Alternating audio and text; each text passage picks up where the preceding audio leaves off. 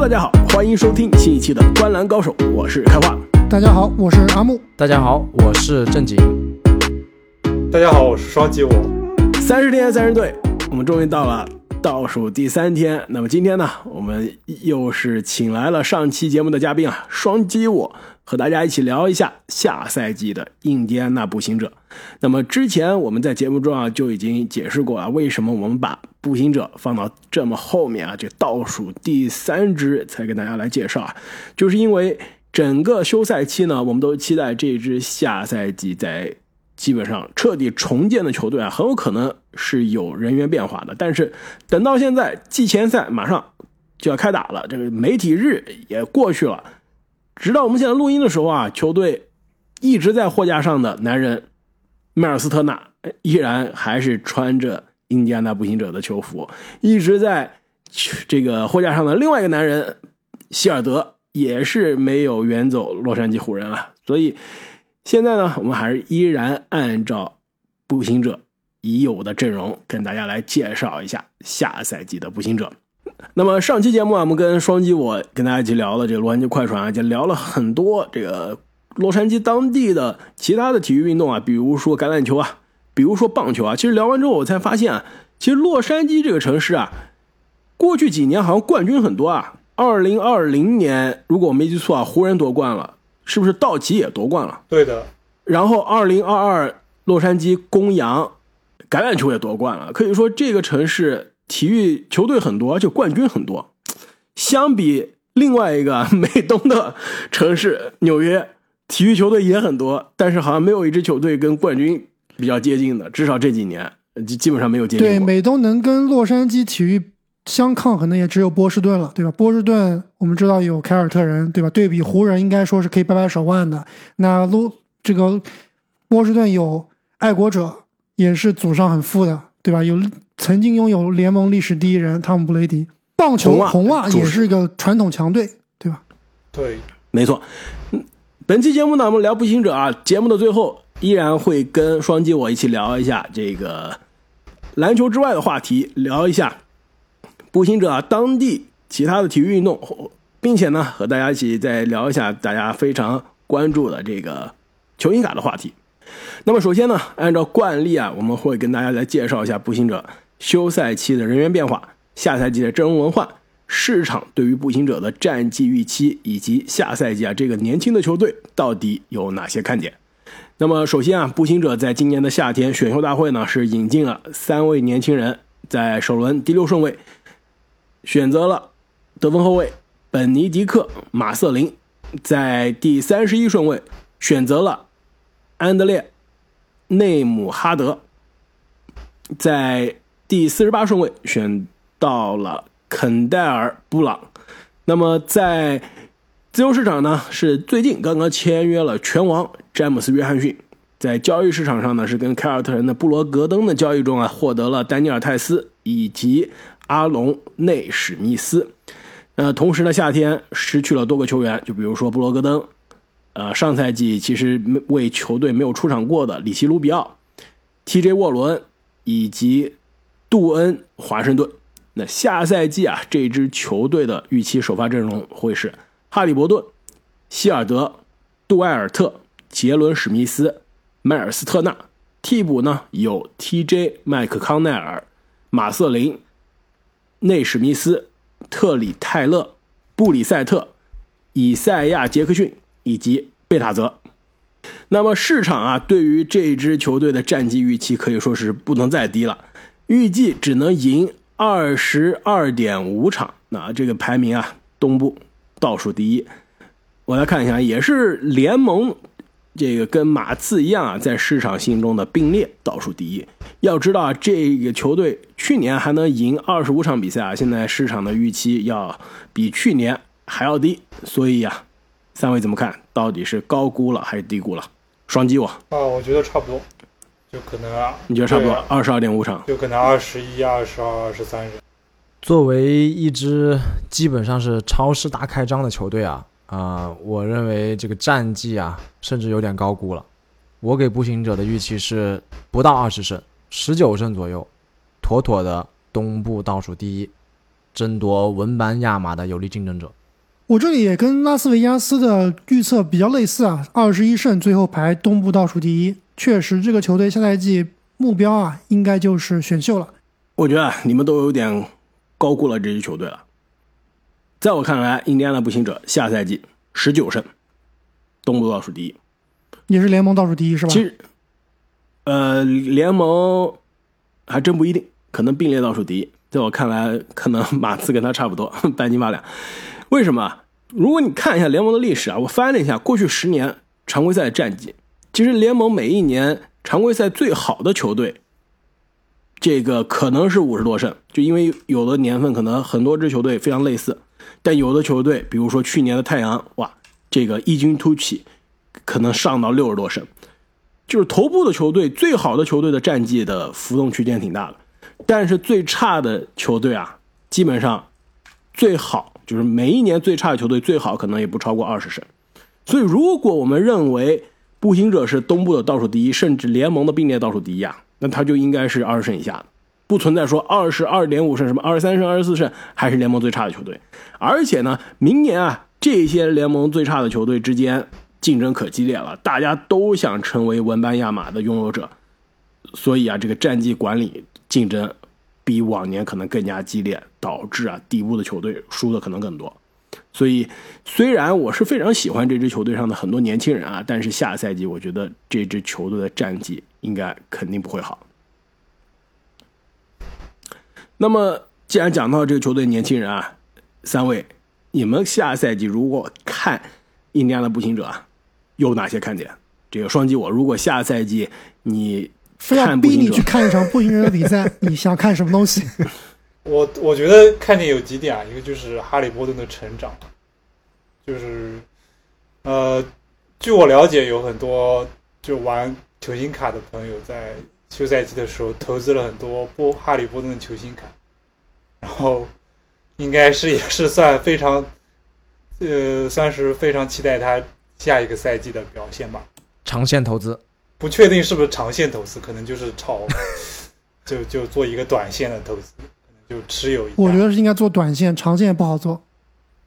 然后关于这一球星卡是用来收藏的，你们这些人都把它变成投机的商品了。关于这一点，具体的等会儿再聊吧。然后我觉得看点还有一就是马瑟林嘛，等一下，在你在你介绍马瑟林之前啊，我我有必要，我觉得再补充几句关于哈利伯顿啊。我下赛季真的是非常非常看好这个非常非常看好，其实在才给人家我看来十九胜。对啊，你怎么看好人家？哎，你球员数据打得好，跟球队赢多少球关系并不是一定要但是球员数据刷得好，跟看不好球员也是两码事情啊。啊，我是非常看好他下赛季啊数据爆发，这么说可以吧？哦，原来你也是炒短线的。那阿木，你每期节目就是前十分钟都非要给我开扣个帽子是吧？确实，我觉得哈利波顿还是看点满满的。就比如说，当时饱受争论的这笔交易，到底值不值？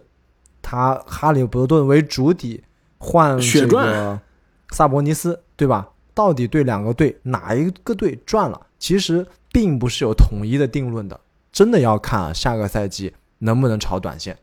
我觉得真的这个交易不用看了，你就看对面的交易对手方是谁，你就知道赢了赚了。一看国王啊、赚了赚了赚了。一看如果是安吉或者是凯尔特人，那肯定输了输了输了，是吧？这个你就看对面是谁就行了。而且，哈利伯顿交易来从国王走了之后，来到步行者，上赛季下半段就是换了另外一个人了。二十六场比赛，场均十七点五分，九点六个助攻，四点三个篮板，一点八个抢断，百分之五十的投篮命中率，百分之四十一的三分球命中率，百分之八十五的罚篮命中率，三项命中率在后卫中都别说年轻后卫了，就所有后卫中非常优秀，而且接近是十八加十的水平。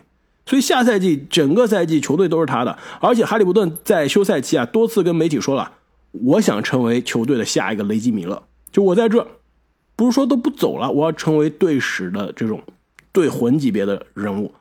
成为球队未来的基石。而且他真的是被国王交易走啊，心里憋着一股气啊。他是有点像我们 上期节目说到的这个贾斯汀·赫伯特那种邻家大男孩的风格，就是本来被国王选到非常开心，当时大家都觉得哎你怎么去国王啊，一个不太好的一个球队啊。但是他觉得哎我随遇而安，来到这支球队，来到这城市我就在这安家了。结果被球队后面背后捅了一刀，交易走了，所以心里是非常难过的。来到步行者。决定了，我在这扎根，要证明自己。所以下赛季的哈利伯顿可能没有办法把数据转化成球队的胜利啊，但是肯定可以进入到十大爆发，并且呢，我有可能会把它放在我的最快进步球员的前三名。其实这个结果也不难判断，就毕竟我们参考上赛季他来到步行者的这个数据，刚刚开花也说了，非常的高效。而且你看步行者这个赛季的阵容啊，其实他这个位置。组织后卫的位置是没有任何竞争对手的，而且以哈利伯顿他的打球风格是非常适合打一号位的。他之前在国王其实多很多情况打的是二号位，甚至是打三号位，很多情况是打这个无球的。当然他也可以打无球，但他真正最适合的角色还是作为一个组织者。所以下赛季作为一个组织者的哈利伯顿，而且是球队毫无疑问的球队老大，应该是。无限开火权，无限支配球权，这个球队就是围绕他转的，有点类似于前两年的这个雷霆队的 SGA。哎，确实，我的感觉也非常像，而且我觉得有一种感觉，就是哈利伯顿的上限可能也跟 SGA 有一点像。对，就是顶级可能是全明星的全明星，全明星的这个边缘，对吧？对。而且话说回来，这个国王怎么老喜欢让球员去打他们不适合的位置啊？之前的这个埃文斯，最佳新秀就是被这么练废的。他本来打二号位或者是打一号位是最适合的，被硬推到三号位上啊，也是练废了。还好哈利波顿走了。没错，哈利波顿在进入联盟之前就能看出来是那一届啊新秀中视野啊这个指挥官气质。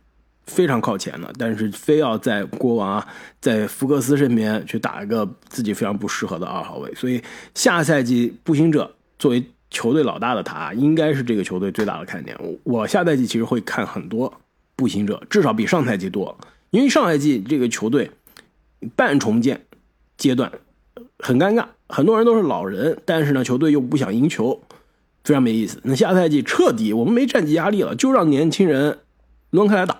反倒啊，我觉得是比较有意思的。我我对我对开花想特别想多看步行者的动机表示怀疑。炒短线，我肯定是我跟你说吧，我是不会看步行者比赛的。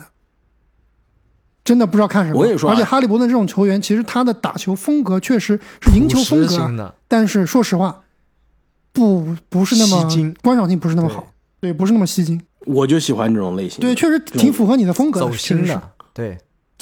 而且呢，除了哈利波顿之外啊，球队还有很多年轻人是非常有观赏性的。马瑟林，其实在这一届新秀中应该算观赏性非常好的呀。这个双击我，你刚刚介绍到一半，要不要跟大家再来介绍一下马瑟林？对，给大家介绍一下，你觉得马瑟林的模板应该是谁？马瑟林的模板，呃，我先聊一下这个球员的大概吧。他他是个加拿大人，然后之前还打橄榄球和冰球。然后我觉得他打球是非常有领导力，然后还还有那种很强的自信。嗯，你要说他模板像谁？我给你个模板，你看像不像啊？乔丹·克拉克森。呃，有一点，有一点。我怎么觉得这个模板跟刚刚双击我说的特点一个都不搭边呢？领导力什么灵性，完全都不没关系啊，就是自。自信嘛，就自信，自信啊，对啊，乔丹·克拉克森超自信的，领导力，你这个领导力谈不上，领导力谈不上。你这个模板我觉得还不太行，因为乔丹·克拉克森啊，得分很好，身体素质稍微差了一些。哦，不差，真的不差。克拉克森身体素质很好的，速度很快，但是没有马瑟林好。马就是弹跳，好吧，我们说弹跳。马瑟林在选秀的时候，我给他模板就是步行者的奥拉迪波。而且呢，就是这个还有个模板，爆炸版的塞克斯顿，有非常突出的得分的爆发性，而且呢，身体素质比塞克斯顿还要好。而且他夏季联赛打的也是不错的，这个最后是入选了夏季联赛的二阵，场均十九点三分，四个篮板，投篮命中率超过百分之四十八，还是确实挺靠谱的。没错啊，而且啊，除了这个呃马特林、哈利伯顿，包括上赛季的新秀杜埃尔特也不错啊，也是可以未来可期的。虽然年纪跟实际球队的时间线已经有开始不符了，是吧？跟符合，跟希尔德一样。你要知道，他们这舰队核心就是希尔德，对不对？还有哈利伯顿也是比较少年老成的那种，老年少成。但但是。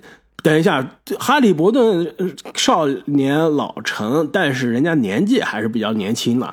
你杜埃尔特刚来联盟就已经是中年人了，你希尔德现在已经是老将了，对不对？这球队这两位肯定是要交易走。另外啊，其实除了这两位之外，我我比较就是这希尔德和迈尔斯特纳的交易，我们后面再说啊。就除了这两位的交易，还有两个年轻人有可能是在交易之后会得益的。一个呢，杰伦史密斯。这也是下赛季啊，我很有可能，我其实在考虑要不要把他放到我们即将做的十大爆发球员里面。我觉得他的机会在那，球技能不能涨，真的说实话，没没看到他球技有进步，至少现在还没打比赛，打了比赛再说。估计他跟之前在太阳的这个打不上球的杰伦史密斯还是以同一个人，但是呢，在太阳这支季后赛球队，你打不上球是正常的。来到步行者，现在教练夏天就说了，杰伦史密斯就是下赛季我们的首发大前，没有竞争的，所以他每场打三十多分钟，数据在那，肯定是有机会发挥的。而且这哥们儿啊，这个效率就是数据上的效率真的是非常的可怕。上赛季啊，杰伦史密斯每三十六分钟的数据在步行者是二十加十二，命中率百分之五十三。而且还能进两点一个三分球，挺能刷的。但真正你看他的比赛，就会觉得没那么厉害，就有点像谁？有点像这个之前国王队的拜格利，感觉是挺能，这个进攻手段挺丰富的，但是呢，防守比较差，对吧？而且很多情况下，这个进攻选择也不是很合理。包括其实他内线的好几个轮换球员啊，如果你给他上场时间，对吧？你都能刷起来，都是。很不错的范特西球员，但真正我觉得，如果你是一个球队老板或者说是球队管理层啊，我觉得这几名球员都不是那种特别可靠的可塑之才。但问题是，球队现在没有其他可塑之才。对啊，所以这几名球员排到他前面就没人了。对啊，而且这两，像比如说杰伦呃史密斯，现在二十一岁，马上二十二岁；以赛亚杰克逊去年新秀啊，二十岁。你说他现在是只能刷数据？不能成为一个非常优秀的球员，但现在都他们基本上都是刚刚进入联盟的水平啊，有的机会去打磨去发展。这支重建的球队不培养他们又培养谁呢？没有其他人可以培养了。那如果要给这些年轻的妖人啊有机会上位，非常重要的就是球队的季中的交易了。那现在希尔德和迈尔斯特纳都一直在货架上，而且这也不都这也是这个长久以来的事情了，所以。几位啊，你们怎么看希尔德和迈尔斯特纳的交易？希尔德就算了，特纳可以去篮网。其实希尔德和特纳，我认为是现目前我们所知道的几个大超市里面啊，这个价值应该是数一数二的了，都非常适合需要交易的这种冲击季后赛后期以及总冠军的球队。一个。射手加一个能有投射、有盖帽的内线，这个组合基本上在其他的超市你是看不到的。但是这个价格嘛，就就有的说了，看看他们到底是想要几个首轮。前不久那个湖人还想用，还想换他们俩。步行者的报价可能湖人出不起。对，我觉得步行者最起码的要价是两个首轮嘛，对吧？而且湖人只能出两个首轮，他没有第三个首轮了。你说两个首轮换希尔德加特纳，我觉得是换不来的，换一个，或者说一个半还是可以。有点多了，是不是？一个有两个有点多，对。我觉得特纳值一个半，希尔德希尔德值一个首轮，应该是两个半首轮的价值。差不多，因为你如果是急需急需的话，可能还要溢溢价一点。对，而但是你威少还要减半个首轮呀，对吧？你还搭半个首轮。所以确实，实际上，如果你要这两名球员的话，湖人得出三个首，但我那真的就换不起了。但我感觉湖人还是想保留一个首轮，所以说这里面大概有一个首轮的差距。对具体情况，我们可以这个聊湖人那期啊再具体分析。但是我觉得，如果这两名球员能够到湖人的话，湖人绝对上一个档次。很适合，要比之前开花说的那个马刺的方案，我认为更加的适合。那当然了，这这肯定是啊。那马刺这是退而求其次的方案啊。那湖人肯定想要希尔德加特纳，但问题是想要了很久了，这个交易现在还没有达成，湖人也没有办法再给更多的筹码。这不是说印第安纳步行者说你给我五个首轮，湖人就掏得出来啊，他没东西再加了，他没有能加进去的东西了。你们说是不是？所以我觉得特纳加这个希尔德的打包交易还是挺难的，因为毕竟还是要价太高太贵了。我觉得还是比较可能性大的是，这个两个人啊分开交易，去两个不同的球队，是两笔交易进行。那湖人就要得起了呀，对吧？我要特纳，我就出两首轮；我要希尔德，我就出一首轮。但这就存在薪金配平的问题了。没错，因为就湖人要威少送出去了威少，对，那威少不送出去，湖人又吃不下这两个人的合同，所以其实这非常的尴尬。其实这这聊步行者怎么聊着聊着又聊回到湖人啊，让我们继续回到步行者啊。那特纳和希尔德如果离开之后啊，其实球队战绩那可能就要更下滑了。这就是为什么我觉得市场给他这个二十二点五啊都太客气了，这是建立在很有可能这个步行者战绩呃不管理，而且呢这两大主力不被交易的情况下。那如果这两大主力再被交易啊，步行者全上这两年这两三年的年轻人啊，那这战绩肯定是奔着联盟倒数第一去了。所以万一啊步行者运气好，战绩联盟倒数前三，其实现在前三就行了。抽到了文班亚马，你想想看，其实他跟这个哈利伯顿的搭配啊，我我还挺期待的。那么聊完了下赛季的印第安纳步行者啊，印第安纳步行者的老板有什么样的故事呢？首先，印第安纳这个州啊，其实在美国的地位就是很尴尬的。之前我们聊过好几期，都聊到过这个房地产市场啊，包括在疫情期间这个房地产的发展啊。那印第安纳就属于那种爹不亲娘不爱的，就是好的时候也轮不到他，差的时候他也没有获得任何的这种溢出效应，因为他这个地理位置就正中间，比较的尴尬。呃，那他的老板呢是一对，原来是一对兄弟啊，叫做梅尔文·西蒙和赫尔伯特·西蒙，但这个大哥之前去世了，那现在就是小弟在管理球队。他们实际上是非常值得尊敬的一个家族啊，两兄弟白手起家，父母那一辈儿应该是做裁缝的，好像。然后这两兄弟当时是因为参军，然后去了印第安纳州。开始最开始从房地产做起，啊，慢慢的成为了全美啊这个最大的购物中心持有者之一。嗯，现在这个弟弟赫尔伯特·西蒙，嗯，也是非常的好，就是我们经常开玩笑说我打个飞的去上班，对吧？这个哥们呢是真的经常打飞的上班。他自己的豪宅啊，在佛罗里达，这个豪宅有五十多个房间的一个巨大的宫殿式的豪宅，然后呢，每天打着飞的，开私人飞机到印第安纳上班，非常的快乐。哎，刚刚这你说他是全美最大的这个商场的连锁老板，我特意查了一下，这个他的商场的名字就是他自己的名字呀，他们的姓呀，西蒙，西蒙呀，对吧？那这不是到处都有吗？没错很多奥特莱斯也是他们。全美的奥特莱斯现在被他们垄断了，都是西蒙。那这生意不小啊！这个，既然他的这个商业帝国这么优秀啊，在联盟只能管理一个感觉一直是非常边缘化的印第安纳步行者队啊，还是非常尴尬的。但其实步行者也不能说边缘化，对吧？基本上过去二三十年没有彻底摆烂过，一直算是季后赛边缘或者季后赛的球队。其实这点还是挺让人尊敬的。而且还是一直有一些比较出名的球星。有潜力的球员，对，是的，没错，就是他其实你觉得他好像比较边缘，但是他实际上他的那个战力一直是还是可以的。而且我据说他们的这个球迷的 base、球迷的群体还是很坚挺，很支持这个球队的，球市是不错的。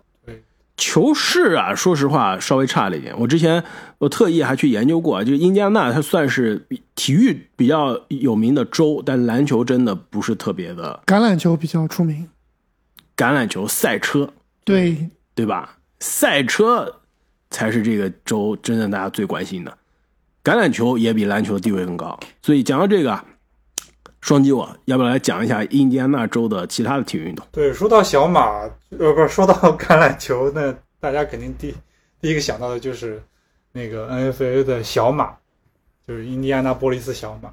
那个提到小马，就是大家想到的，就是前传前 NFA 传奇四分卫佩顿曼宁，就是大佩大大曼宁嘛。然后他他的弟弟小曼宁也是在纽约巨人拿过两届超级碗，然后他自己也是拿过两届超级碗。一届就是在印第安纳波利斯小马，还有一届是在野马。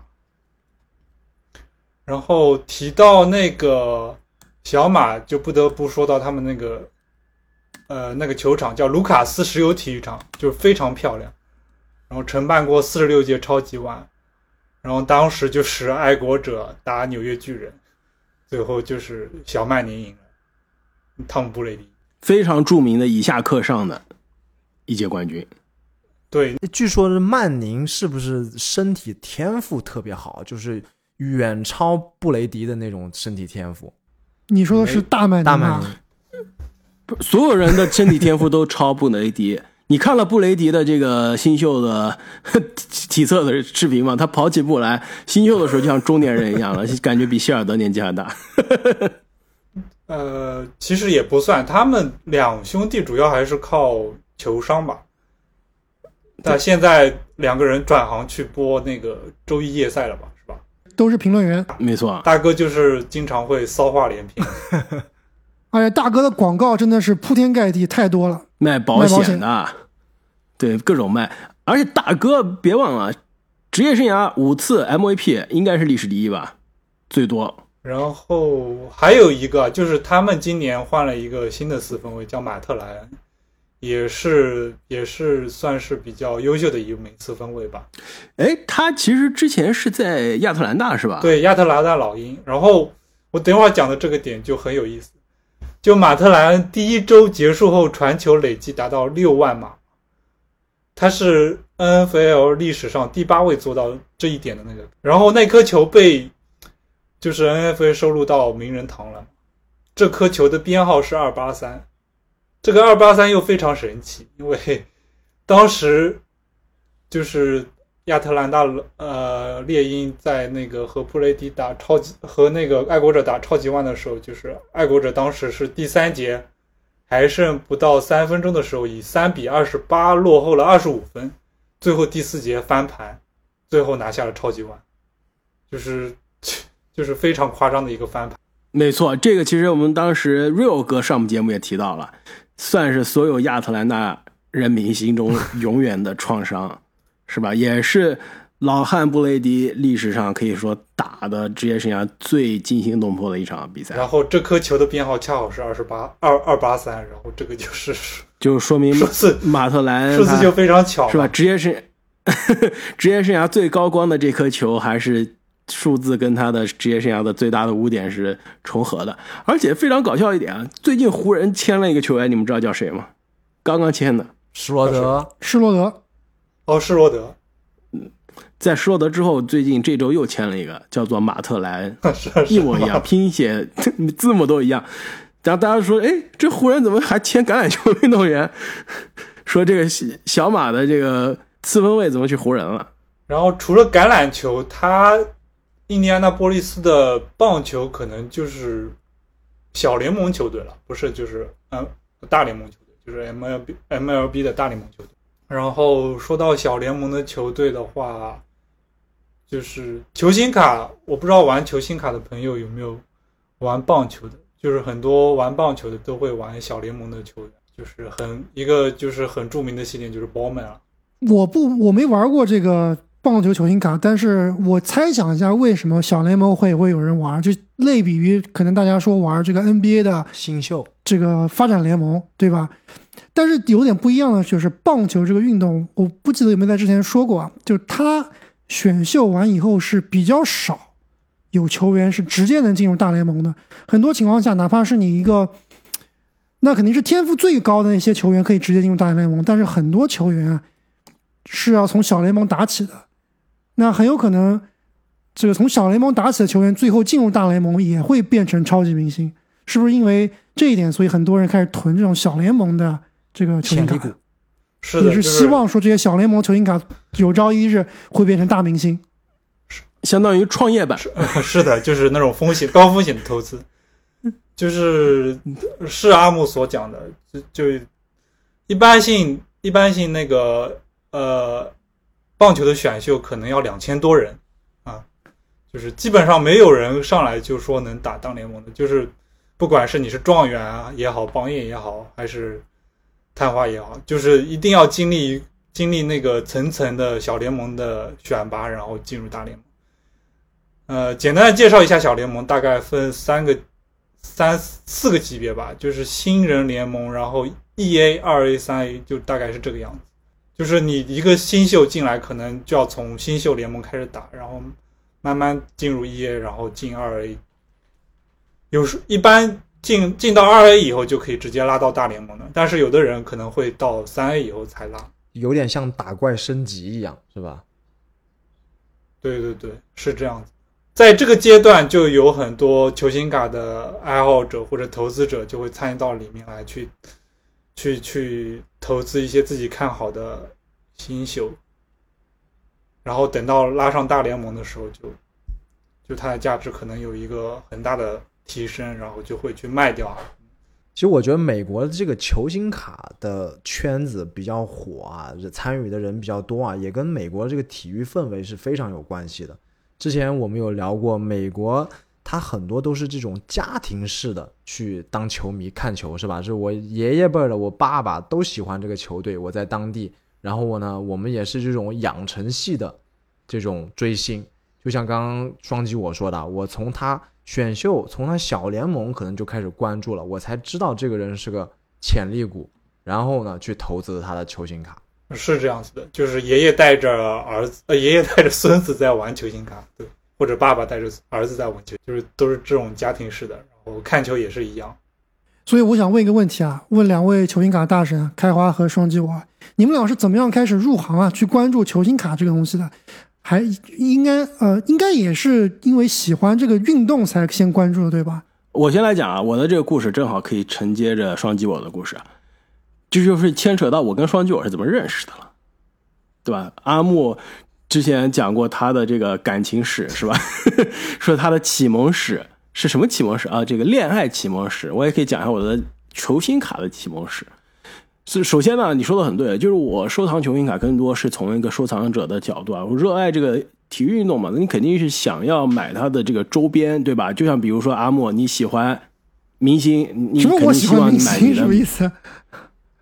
你喜欢某些明星、歌唱明星某类明星。歌唱明星，歌唱明星，你肯定想买你的明星的周边产品，对，喜欢收藏他是正常的这个 CD 收。以前喜欢 CD 收藏 CD 对，是的。那篮球你对吧？你买球衣、球鞋，这这也是。但是你想想看，当时我一看哇，这个球星卡上面有这个球星的亲笔签名，哇，这里面还有一一片这个小的这个布是他比赛用过的球衣切下来的，感觉跟这个历史很接近。我觉得这个特别有意思，就开始收藏。一开始呢，当然只能在淘宝上面买，但是感觉这淘宝这个不良商家太多了，经常被坑。后来就开始混论坛，后来就发现论坛里面，哎，说我们当时在的这个城市啊，就有卡店，然后这卡店找着找着就去了，然后这卡店的老板就是双击我。哇，原来是这么认识的。对，当时我鸡皮疙瘩起来了。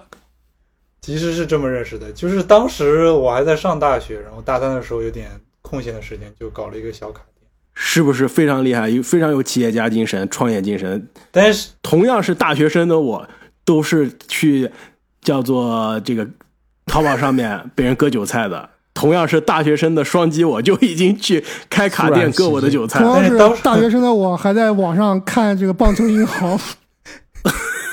阿木，你棒球英豪上期节目说是小学看的，你他妈大学还在看？大学重温你十几年都不成长的吗？啊，肃然起二刷二刷敬，我，身子一下坐坐直起来了。哦，我跟开花认识已经追溯到要追溯到十十一年以前了吧，对吧？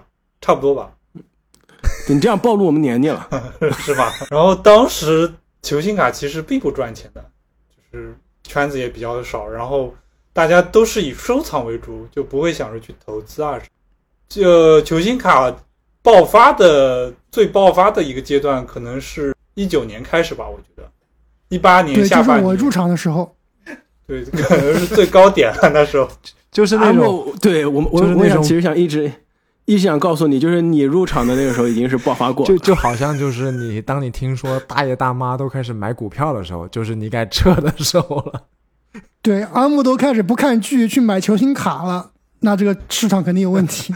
对，就是我印象中爆发的，比如说像库里的那个国宝 RPA，就一八年的时候，可能十几万、二十几万就能拿一张库里的人民币，就能拿一张库里的 RPA，但是现在可能要上百万人民币了，就大几十万美金是吧？几十万美金，对，差不多。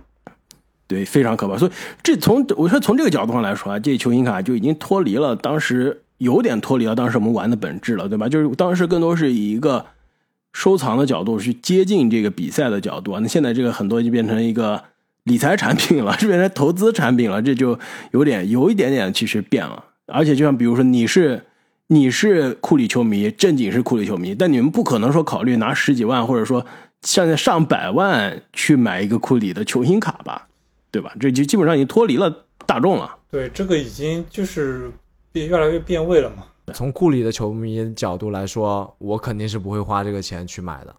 如果我有的话，而且它作为一个你说投资产品，它也不能给你带来，你花那么多钱，它也不能给你带来什么现金流啊，你只能把它放着，然后等它慢慢增值。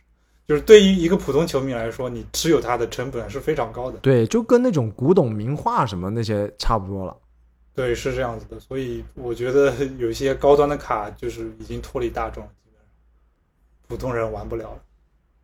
对，其实这点让我觉得也有点怎么说呢？就是可能是这个市场变得更加畸形了，也有可能是这个市场变得更加成熟了。因为你们刚刚讲到说这个，呃，因为像比如说国外的这种体育文化都是非常家庭向的，就想到其实经常去卡展啊，这球星卡的卡展看到的都真的是特别特别小的球迷，那种刚走路的那种小学生就开始来买卡了，甚至要卖卡给你。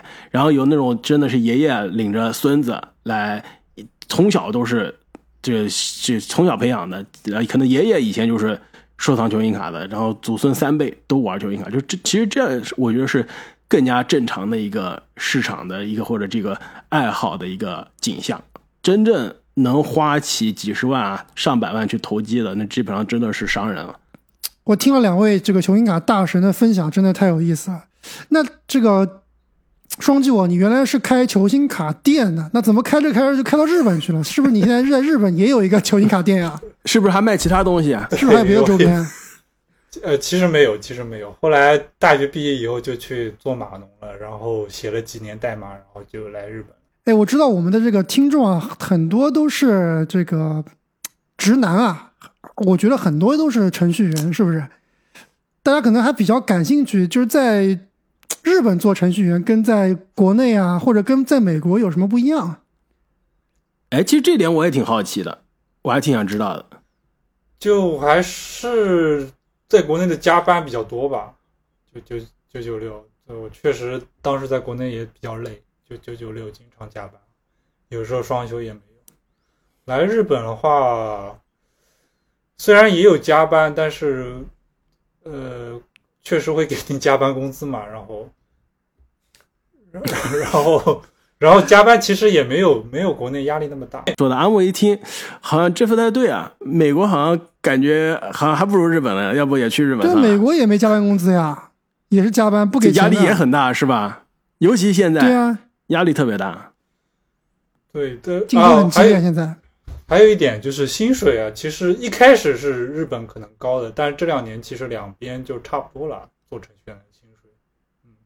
两边是跟国内比还是跟美国比？国内比是吧？对，上海呃，就是像国内的上海的一线这些一线，上海、北京、深圳这些一线城市，跟日本的程序员的工资比，可能就差不多。美国什么情况？美国是程序员的天堂呀，开跑车都是程序员。真的，说不定买库里球星卡的就是对，真的说不定。刚刚前期节目不说了吗？鲍尔默这样的人，对吧？都别说鲍尔默这个级别了，他们公司我觉得能买库里这种球星卡的人绝对不是少数，是不是？阿木啊，你听这个双击我这么说，是不是对于日本有点心动啊？还是想，因为我知道你比较喜欢旅游嘛，这个疫情期间困在家里，好像你已经两三年没怎么出去出远门啊，是不是想考虑下次回国的时候，哎，顺道去日本玩一趟？你可以找找我们的双击我，跟他见面喝两杯酒。我觉得日本应该是一个非常好的旅游的地方啊、我觉得之前在疫情前，其实国内在日本去日本旅游的朋友也是特别多啊。一是对吧？因为美食，日本是这刺身啊、寿司啊、拉面啊都很吸引人。另外还有一个就是最近可能越来越火的这个滑雪啊，其实很多国内的朋友喜欢飞到日本的北海道去滑雪。一个是这个距离比较近嘛，另外一个是北海道真的是世界闻名啊，它的这个滑雪场啊，特别是雪的质量是非常的粉，所以真的是特别想去日本玩一玩。对，比如说富良野的雪就是也非常，然后你滑完雪还可以去泡个温泉。对我听说，好像这个日本的雪场，你比如说像我们在在在美国这边滑雪啊，一般都是在山顶，你滑到山腰这个位置会有一个小餐厅，对吧？我们在这就是滑到小餐厅休息，基本上点的就是什么薯片、薯条啊、汉堡块啊这些东西，鸡块、炸鸡块，而且特别难吃。感觉都是冷冻的是吧？超不是感市买的。觉就是冷冻，它就是冷冻的，它百分之百是冷冻的，它到哪儿去现做呀，对吧？但是我听说日本很多滑雪场，就是你滑到半山腰啊，他给你做刺身，给你做这个乌冬面，那你哪受得了？真的太幸福了。然后那个北海道那边，呃，富良野那边有也有很多澳大利亚人，还有欧洲的一些国家的人，美国人应该也挺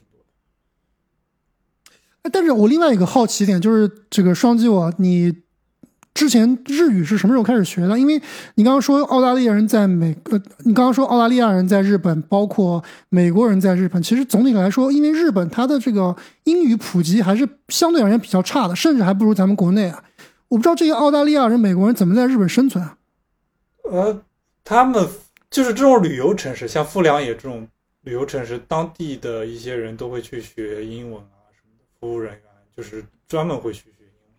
我觉得不要太担心，包括我在东京生活的时候，就一开始日语不顺的时候，你讲英文啊也是可以的，就是在大城市这种大城市，讲英文是问题不大的，甚至有些地方你直接说中文也，就如果不是去很偏远的乡乡下啊什么的。对，我觉得旅游应该是没问题，但是你真正要在那边生活，不会当地的语言，还是应该比较比较痛苦的。我我不敢想象，如果你不会英语，你在纽约生存，我感觉你可能只能在这个中国城里非。常容易。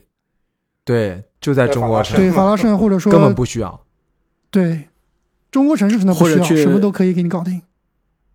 这看来啊，我们双击我啊，不仅是我当年十多年前的这个球星卡启蒙啊，真的是人生阅历、人生见识不一般，是吧？各种体育都能讲，而且也是他的这个，而且啊，他这个程序员的经历，在这个日本做程序员的经历啊，我相信也是很多在这个行业里面的朋友啊想进一步了解的。所以我们希望啊，后面有机会可以再次请我们的双击我回到我们的节目啊。就像我们之前跟 Real 哥说的，下次请 Real 哥来谈亚特兰大老鹰啊，说不定就是老鹰季后赛成为黑马了，一骑绝尘。同样，双击我作为库里球迷，下次我跟你保证，请你回来，真的让你谈谈你自己的主队，你最喜欢的球星库里，让你和正经可以一起啊，在节目上再次庆祝啊！希望你们有机会可以庆祝啊！这个 到勇士在季后赛的胜很快了，利，很快了。是不是总决赛那就真的不一定了。非常期待，非常期待。